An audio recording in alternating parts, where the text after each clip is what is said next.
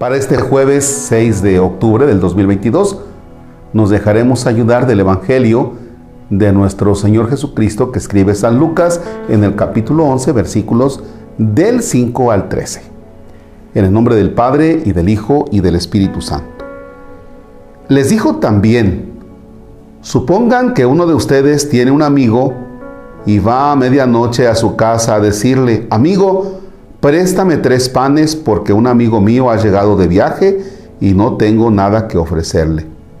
Y el otro le responde a usted desde adentro, no me molestes, la puerta está cerrada y mis hijos y yo estamos acostados.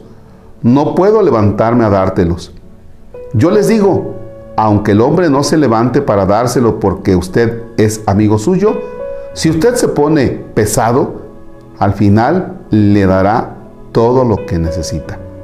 Pues bien, yo les digo, pidan y se les dará, busquen y hallarán, llamen a la puerta y les abrirán, porque el que pide recibe, el que busca halla, y al que llama a la puerta se le abrirá. Pues bien,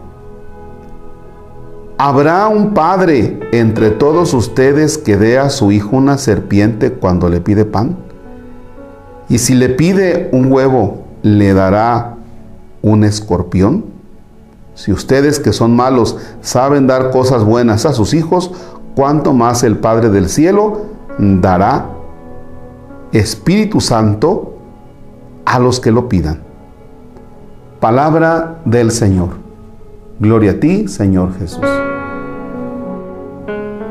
Me encanta la traducción que tiene la Sagrada Escritura cuando dice, si usted se pone pesado con su amigo, el amigo se levantará a darle lo que necesita, no por el hecho de que sea su amigo, sino porque usted se puso pesado. Imagínate ponerte pesado con Dios, es decir, ser insistente y estar friegue y friegue y friegue y dale y dale y dale. ¿Ya? Ayer les hice el comentario que la oración o el orar no necesariamente es siempre pedir. Pero hoy aparece este tema, la oración de petición. Presentarle al Señor lo que necesitamos. Nos va a ayudar, ¿eh? ¿Por qué nos va a ayudar? Nos va a ayudar porque, fíjense, el hecho de que nosotros seamos persistentes, el hecho de que seamos pesaditos en la oración, el hecho que estemos ahí, muele y muele, y como cuchito de palo, todos los días, nos va a llevar a dos cosas. La primera de ellas es que usted se va a acostumbrar o hará de la oración un hábito. Y la otra, que por la constancia de la oración, por el ponerse pesados, como dice la Sagrada Escritura, por el hecho de ser insistentes, pues vamos a obtener lo que le pedimos a Dios. Y ahora bien,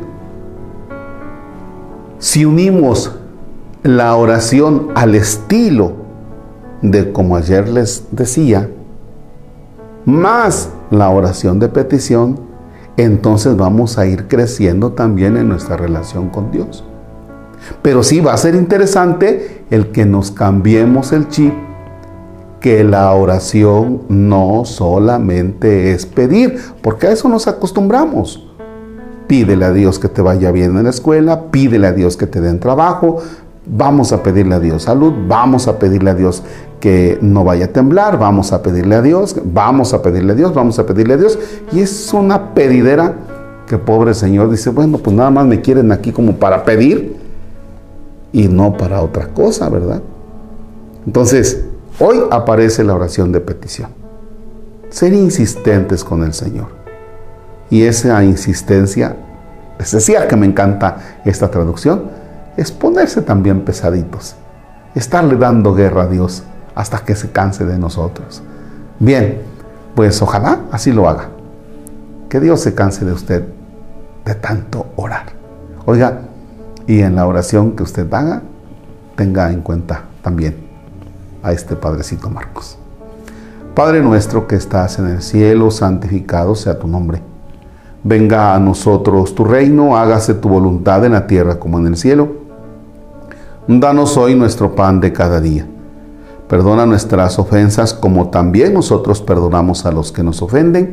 No nos dejes caer en tentación y líbranos del mal. El Señor esté con ustedes. La bendición de Dios Todopoderoso, Padre, Hijo y Espíritu Santo desciende y permanezca para siempre. Amén. Que tengan un bonito jueves. Gracias.